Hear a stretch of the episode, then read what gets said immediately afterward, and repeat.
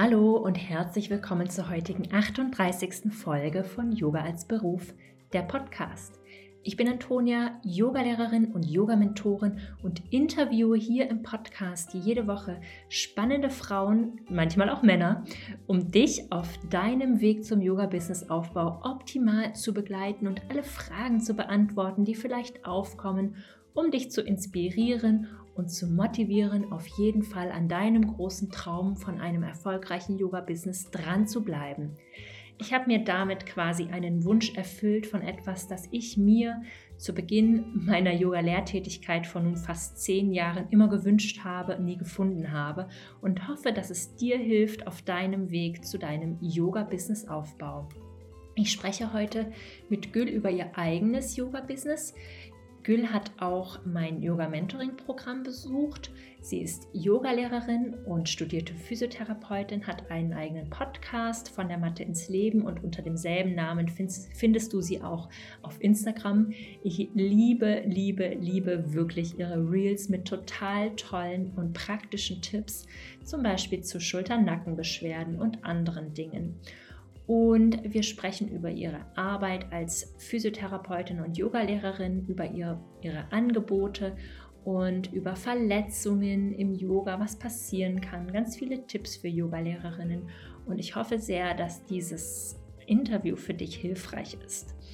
Und bevor wir einsteigen, möchte ich dich noch herzlich einladen, dich für ein Erstgespräch zum neuen sechsmonatigen Yoga-Business-Aufbauprogramm bei mir anzumelden, was ja jetzt seit neuestem, quasi seit letzter Woche ist es offiziell, mit Miriam Lorch gemeinsam stattfinden wird. Miriam wird ein ganz individuelles Human Design Reading für dich anfertigen, was auf deinen Yoga-Business-Aufbau angepasst ist. Dort finden wir heraus, ob es zum Beispiel für dich wichtig ist, eine ganz spezielle Nische zu finden, so wie ich sie habe, oder nicht. Mein Yoga-Business oder mein Business ist auch komplett angepasst an mein persönliches Human Design. Und ich muss sagen, das hat mir so viel erleichtert.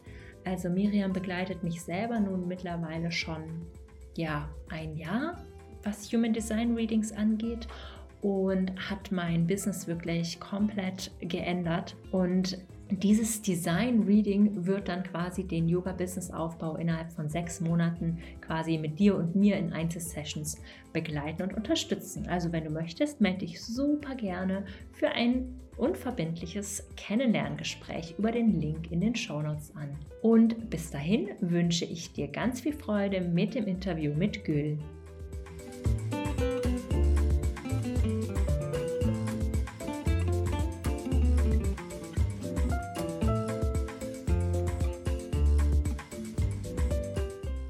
Hallo Gül, herzlich willkommen im Podcast Yoga als Beruf. Ich freue mich sehr, dass du heute da bist, um mit uns über Yoga und Physiotherapie zu sprechen, über deine Arbeit und über deinen Werdegang. Und ich würde als allererstes gerne mal von dir wissen, was du in deiner eigenen Praxis für dein Wohlbefinden tust. Hallo Antonia, vielen, vielen Dank, dass ich hier sein darf. Ich freue mich total. Ja, was ich in meiner eigenen Praxis tue. Ich tue viele verschiedene Sachen. Also ich mache Krafttraining, auch mit Gewichten. Das ist wirklich so was, das brauche ich für, für mein Wohlbefinden. Und ich baue das auch teilweise in meine Yoga-Praxis mit ein. Das heißt, ich versuche wirklich auch so, ja, so Bodyweight-Übungen quasi zu machen, ähm, mal zwischendurch einen ähm, Liegestütz einzubauen oder ähnliches. Ich übe aber auch Yoga ganz klassisch und auch Yin-Yoga übe ich.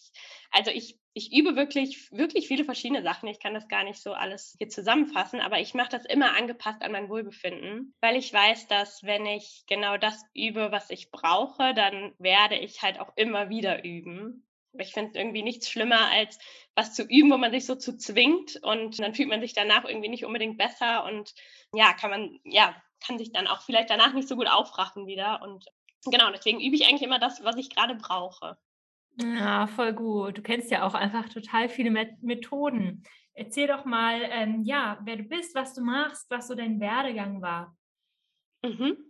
Ja, also ich bin Physiotherapeutin, Yoga- und Pilateslehrerin. Und ich habe tatsächlich, na, ich habe ganz früher mal, habe ich getanzt, ich wollte mal Tänzerin werden. Und daraus ist dann quasi entstanden, dass ich eine Pilates-Trainer-Ausbildung gemacht habe, eine Yogalehrerausbildung und habe das im Endeffekt hauptberuflich gemacht. Und habe dann aber auch gemerkt, so, irgendwie 15 Wochen, äh, 15 Stunden die Woche zu unterrichten, das ist zu viel, das kann ich auf Dauer nicht. Und ich wollte auch einfach mehr, noch mehr wissen und habe dann äh, Physiotherapie studiert in den Niederlanden. Und ja, so seit zehn Jahren ungefähr arbeite ich quasi mit der Physiotherapie, aber auch mit Yoga und Pilates und, und helfe Menschen dabei, eben wieder gesund zu werden, schmerzfrei zu werden und äh, sich mehr zu bewegen. Oh, mega schön. Und also wie funktioniert das jetzt Yoga und Physiotherapie in deiner Arbeit zu verbinden? Mhm. Ja, also das passt tatsächlich wirklich so gut zusammen, weil man ähm, das, was man so im klassischen Yoga fehlt, das findet man eben in der Physiotherapie und andersrum genauso, was so in der klassischen Physiotherapie fehlt, das finde ich im Yoga.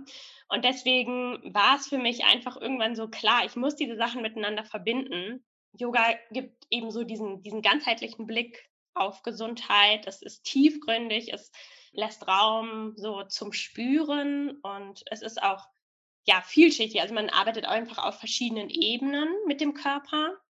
Und die Physiotherapie, die ist eben, ja, die ist wissenschaftlich, die ist sehr konkret, die ist eher simpel. Man hat ein Problem und dann hat man zwei, drei Übungen, die man macht. Und ja, irgendwie so diese Kombination aus beidem, das passt einfach sehr gut zusammen. Und ähm, das konnte ich einfach auch so in der Erfahrung mit, mit vielen Leuten, mit denen ich zusammengearbeitet habe, einfach auch sehen, dass das wirklich toll zusammenpasst. Hm, super. Ja, danke dir. Und bist du der Meinung, dass quasi äh, das Yoga jetzt bei körperlichen Beschwerden dann nicht ausreichend ist oder würde Yoga teilweise körperliche Beschwerden auch verstärken, wenn man sich nicht gut genug auskennt? Hm, ja, also das, das ist ein riesengroßes Thema, mit dem ich mich auch viel beschäftige. Vielleicht mal kurz so zum Hintergrund. Ich glaube, was so das größte Problem im Yoga ist, warum es nicht immer gesundheitsfördernd ist, dass Yoga eben, so wie es früher praktiziert wurde, einfach täglich praktiziert wurde. Die Leute haben täglich mehrere Stunden mit dieser Praxis verbracht. Das war quasi deren Lebensinhalt. So sind diese ganzen Asanas und die Praxis ist so entstanden. Und heutzutage ist es eben so, dass ja, wir irgendwie mal zwischendurch, nachdem wir den ganzen Tag gesessen haben am Computer, gehen wir dann eine Stunde zum Yoga. Wenn es gut läuft, zwei, dreimal die Woche, manche vielleicht auch nur einmal die Woche. Und wenn wir dann eben hingehen und die gleichen Sachen üben wollen, die eben Menschen geübt haben, die das täglich für Stunden gemacht haben, dann funktioniert das natürlich nicht. Und so mhm. entstehen eben auch Verletzungen beim Yoga. Und ich glaube, dass da auch so ein bisschen so unser, ja, dieses Weiterkommen, ne? wir wollen, wenn wir Yoga machen, ja dann auch nach ein paar Monaten Erfolge sehen, wir wollen die großen Asanas üben und dass das eben so das Problem ist. Ich glaube, dass ganz oft nicht genügend Basis geübt wird, ne? so die Basics quasi ähm, und, und der Kraftaufbau und dass das so ja, das ist, was schieflaufen kann im Yoga und dadurch eben auch Beschwerden entstehen können oder auch verschlimmert werden können. Mhm. Wenn man aber quasi so die, die Basis sich langsam aufbaut oder eben auch regelmäßig genug übt, dann ist Yoga natürlich auch ein super Tool, auf, auf verschiedenen Ebenen an der Gesundheit auch zu arbeiten. Okay. Und worauf könnte eine Yogalehrerin dabei jetzt so achten? Also die Gruppen sind ja oft auch sehr, sehr gemischt und du kannst vielleicht als Physiotherapeutin den Körper teilweise besser lesen. Mein persönlicher Ansatz ist immer, mich an die oder denjenigen anzupassen, die halt die wenigste Kraft hat. Mhm. Und das auf deren Niveau halt anzupassen oder halt Alternativen mit anzusagen, wobei man es nie richtig vorhersagen kann, weil ich den Leuten auch teilweise nicht hundertprozentig vertraue, dass sie ihren eigenen Körper selber richtig lesen können, wenn sie mhm. gerade erst neu in der Praxis überhaupt sind, dass sie dann vielleicht Dinge oder Signale des Körpers vielleicht überhören würden. So, mhm. was kann man da machen als Yogalehrerin?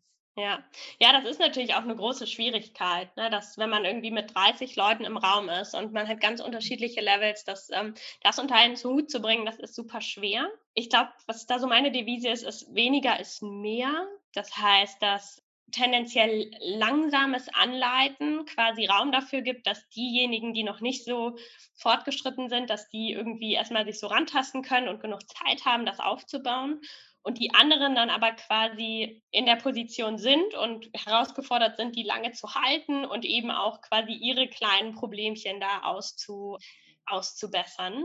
Also einmal wirklich langsames Anleiten, um Zeit zu geben. Und ich glaube, dass dann auch jemand, der fortgeschritten ist, ne, so an seinen Sachen arbeiten kann. Und dass man auch immer wieder so die, die Basics wiederholt. Und eben, wenn man große Asanas machen möchte, dass man die wirklich sehr gut vorbereitet und dass man ne, nicht irgendwie, man hat eine ganz normale Yogastunde und dann am Ende, und jetzt kommen wir alle ins Rad. So, das, ne, ja. ne, dass man einfach nicht, ne, sondern dass man das wirklich Schritt für Schritt aufbaut und dann am Ende eben auch die Möglichkeit gibt, ne, wer möchte, der kann da reingehen und wer, wer nicht möchte, der eben nicht. Aber ich glaube, das ist so, also viel Basisarbeit, langsam unterrichten, was ich so für mich lernen musste, ist, dass ja, Schüler einen nicht toll finden, wenn man äh, super große Sachen unterrichtet. Ne? Also dass nur weil man selber die, die Asanas kann, dass man das zeigen muss ne? und das auch unterrichten muss. Ich glaube, das ist irgendwie auch so was, was mhm. häufig vorkommt, dass man denkt, man muss irgendwie viel leisten. Aber ich glaube, so, wenn ich an, an die Stunden denke, die ich toll finde, sind das langsame Stunden, die gut aufgebaut sind, wo ich mich in jedem Moment sicher fühle. Ja, ich glaube, das kann man als Yogalehrerin dann gut so als Gedanken mitnehmen. Ja, total. Also ich glaube, das, das wird selbst von den Yogalehrerinnen oft ganz anders eingeschätzt. Also es gibt einen riesen mhm. Bedarf an Yoga für EinsteigerInnen und WiedereinsteigerInnen, die jetzt vielleicht auch während der Pandemie anderthalb Jahre lang gar nichts gemacht haben. Mhm. Und, oder die halt einfach eine ganz schwache Oberkörpermuskulatur so generell haben. Ja. Und die Yoga an sich also daran interessiert sind, dann aber nicht in die Stunden gehen, weil es halt überfordernd scheint. Und mhm. manchmal ist es für Yogalehrerinnen vielleicht gefühlt so ein bisschen langweilig, dann immer wieder dasselbe zu unterrichten, aber eigentlich ist es mega wertvoll, zumindest ja. für die Schülerinnen, wenn man sich darauf einlässt und halt sagt, okay, und auch ganz viele Wiederholungen und jede Stunde was ähnliches, damit halt auch mal so ein bisschen mhm. Erfolgserlebnisse kommen. Ja, Total. Und man kann das zum Beispiel auch mit simplen Sachen, also wie zum Beispiel Liegestütze.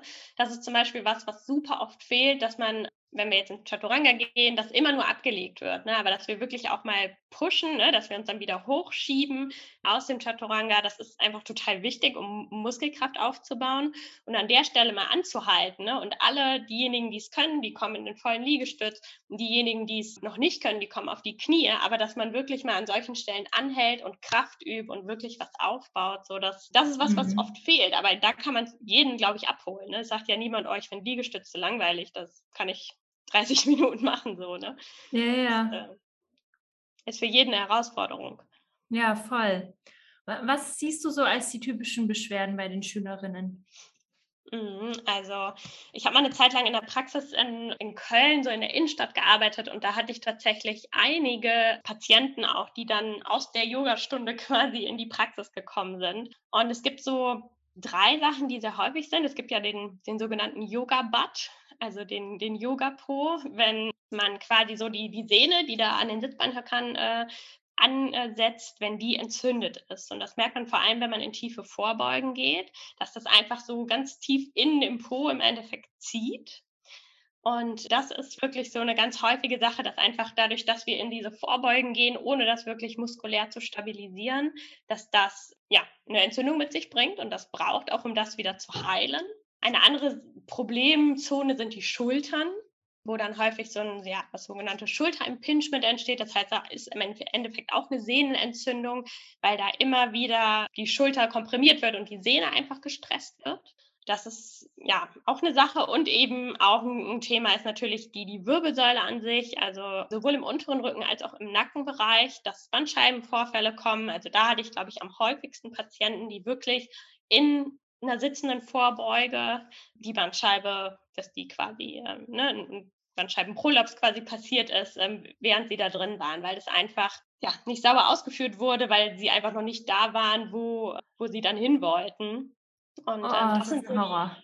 Ja, total. Oder auch ein Kopfstand. Also ich würde eigentlich fast niemandem empfehlen, wirklich einen Kopfstand zu machen in, in, in seiner Yoga-Praxis, außer man ist wirklich fortgeschritten und man fühlt sich da sehr sicher. Auch da können Bandscheibenprobleme entstehen, wenn man sich da einfach aus dem Nichts quasi auf seinen Kopf stellt und so ja. Ja, oh, ja, du sagst da was. Also ich habe in einem Yoga-Studio auch mal während der Pandemie die Ansage bekommen, ich soll doch mal, wir sollen doch mal bitte alle unsere Stunden wieder etwas herausfordernder machen, das wäre jetzt alles so aufgeweicht. Denken mhm. halt, nee, ich bin vor, vor dem Bildschirm. Ich habe das überhaupt ja. nicht in der Kontrolle. Wir üben nur Sachen, die absolut sicher sind. Mhm. Das geht doch nicht. Das ist doch vollkommen unverantwortlich. Total, ja.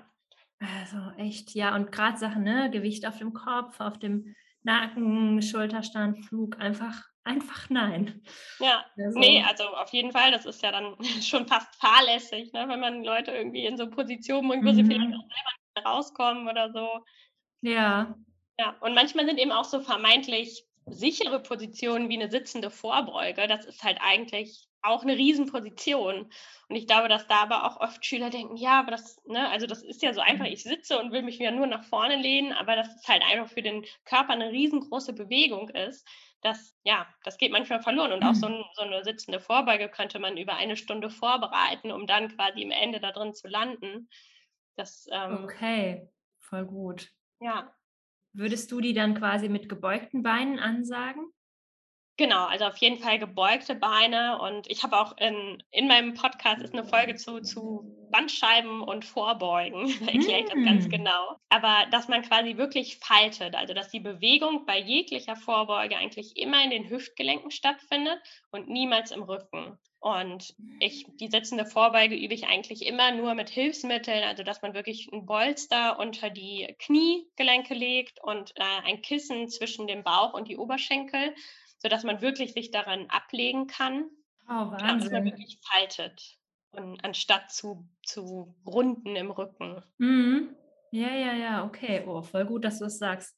Also hört bitte alle mal bei Güle in den Podcast rein. Ich glaube, da können wir alle noch richtig viel lernen. Ich habe immer das Gefühl, wenn ich das mache, ist das eigentlich ein schöner, angenehmer Stretch im Rücken. Aber ist wahrscheinlich nicht so gedacht. Nee, genau. Also das ist natürlich auch ein Stretch im Rücken, aber also da passieren wirklich häufig äh, Probleme in so großen Vorbeugen. Okay, nee, ich höre mir das mal an, danke. Ja. Ähm, erzähl mal, was, wie kann man denn mit dir zusammenarbeiten? Worum geht es in deinem Podcast und was hast du so für Angebote? Mhm.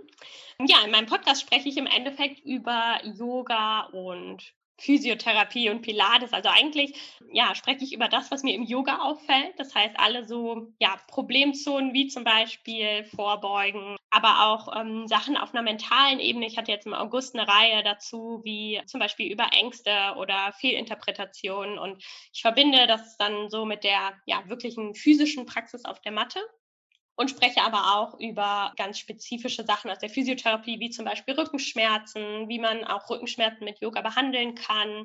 Ich habe eine Folge darüber, wie man, was Schmerz eigentlich ist, weil ich glaube, dass es einfach auch für jeden, der Yoga macht, sinnvoll ist zu wissen, wo, ne, was, was für ein Schmerz sagt mir was. Und genau, über diese Sachen spreche ich in meinem Podcast. Und ja, wie man mit mir zusammenarbeiten kann. Ich biete eigentlich mittlerweile nur noch eins zu eins Betreuungen an.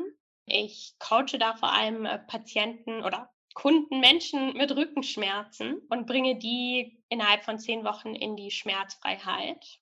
Ich habe da einfach im letzten Jahr sehr, sehr viel positive Erfahrungen gemacht und gemerkt, dass es da einfach Bedarf gibt, dass Leute wirklich in einer engen Zusammenarbeit da sehr gute Ziele erreichen können.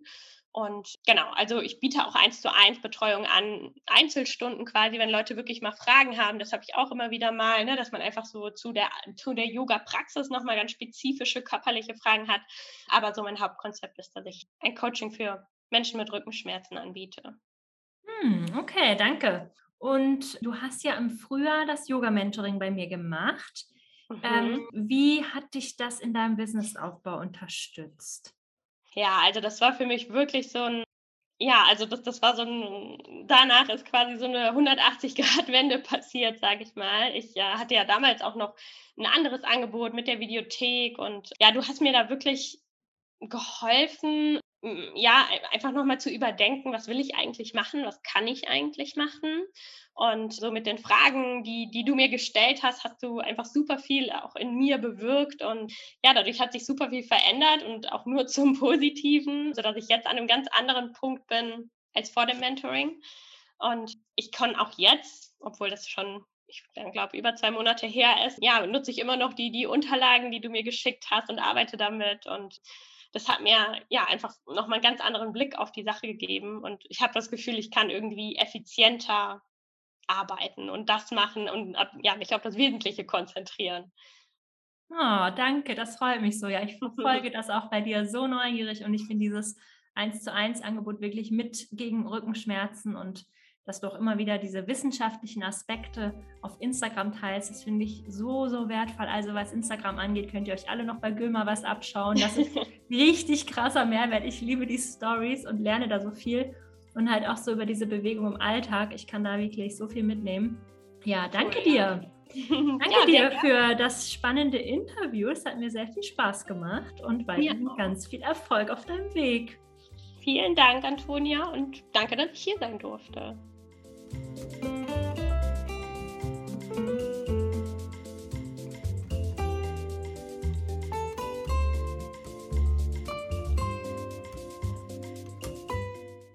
Wenn dir diese Podcast-Folge gefallen hat, dann hinterlass mir doch super gerne eine Bewertung bei iTunes.